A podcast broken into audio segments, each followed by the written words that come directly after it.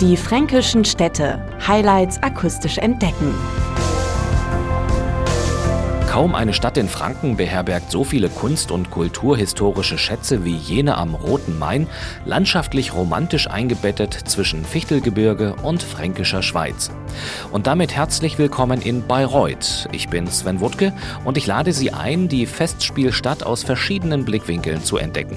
Zum Beispiel aus Sicht von Harald Hohl, seines Zeichens Kastellan am Markgräflichen Opernhaus, eines der prachtvollsten Barocktheater Europas. Wenn ich in dieses Haus reingehe, dann fängt es eigentlich für mich das Sprechen an.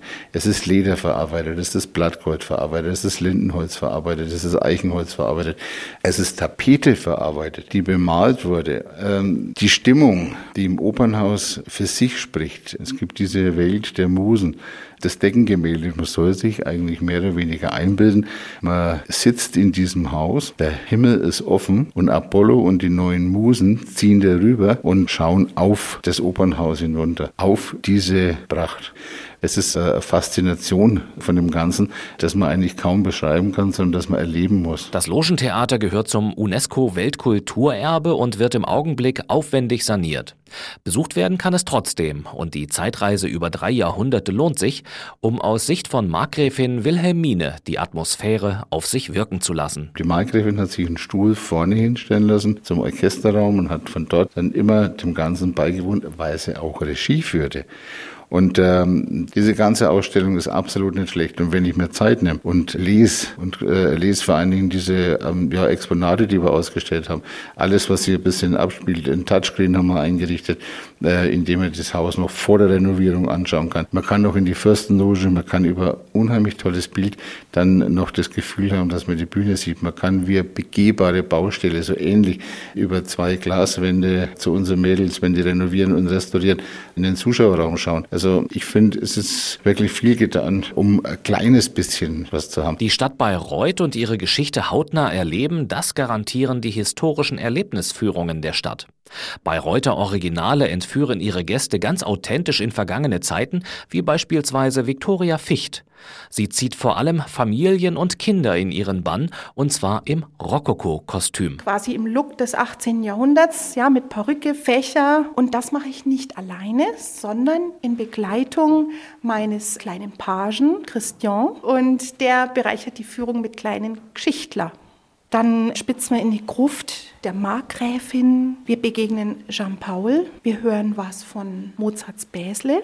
Wir gehen in einen verborgenen Hinterhof und schauen uns eine alte Kirche an, die dort niemand vermutet, die oft die Bayreuther selber noch nicht kennen. Wir statten dem Historischen Museum einen kurzen Besuch ab und schauen uns dort diese ganz tollen Stadtmodelle an. Und anschließend suchen wir das schmälste Häuschen von Bayreuth. Also ein ganz dünnes, kleines, enges Haus. Mit einer ebenso spannenden und faszinierenden Atmosphäre mutet die Stadt unter der Stadt an.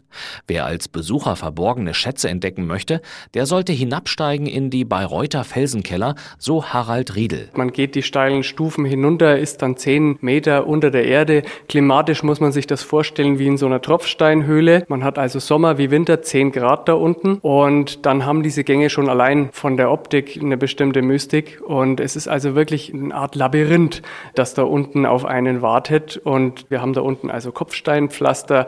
Die Gänge sind teilweise zwei, zweieinhalb Meter hoch, also man kann hier gut durchgehen, alles ist beleuchtet und wir haben in diesen Gängen 20 Stationen eingerichtet, wo wir zu verschiedenen verschiedenen Themen Stellung nehmen. Wie sind diese Gänge entstanden? Äh, wir sagen was zur Stadtgeschichte, was zur Biergeschichte, zur Bierherstellung. Das sind also alles verschiedene Themen. Manchmal auch eine Anekdote dabei, die man vielleicht mit einem Augenzwinkern betrachten sollte. Und das ist schon eine interessante Sache. Wieder am Tageslicht empfiehlt sich eine der verschiedenen Bierkennertouren durch das idyllische Bayreuth.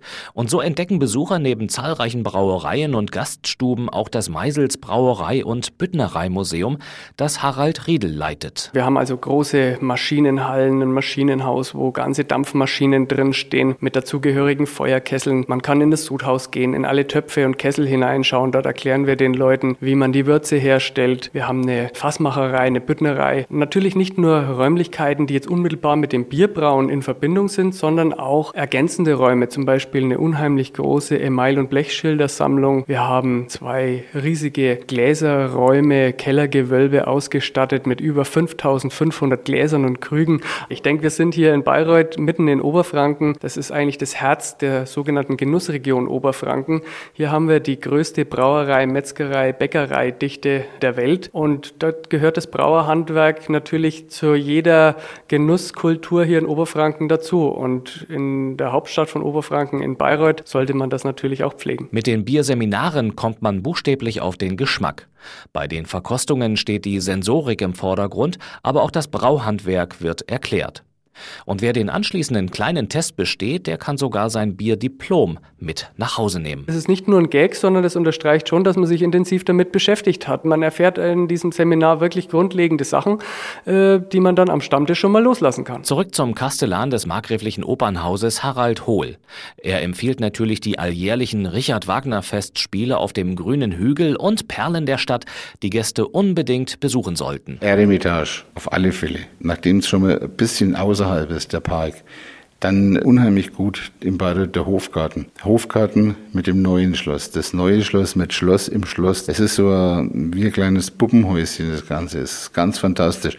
Und vor allen Dingen in dem Park vom Hofgarten das Grab von Wagner, das Todeshaus von Franz Liszt. Bayreuth hat eigentlich auf ganz, ganz wenigen Quadratmetern eine unheimlich tolle Sache.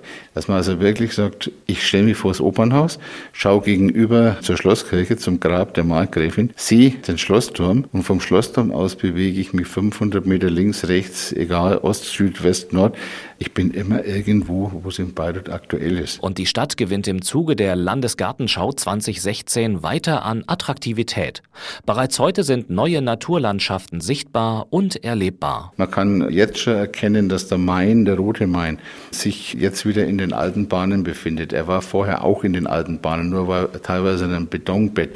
Jetzt ist er wieder freigelassen. Also er bewegt sich wieder.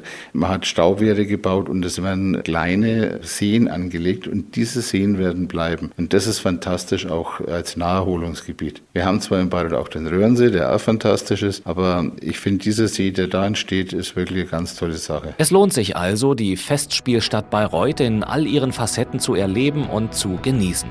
Weitere interessante Informationen finden Sie unter diefränkischenstädte.de und natürlich auch auf bayreuth.de. Die fränkischen Städte Highlights akustisch entdecken. Diese Produktion wurde unterstützt durch den Europäischen Fonds für regionale Entwicklung.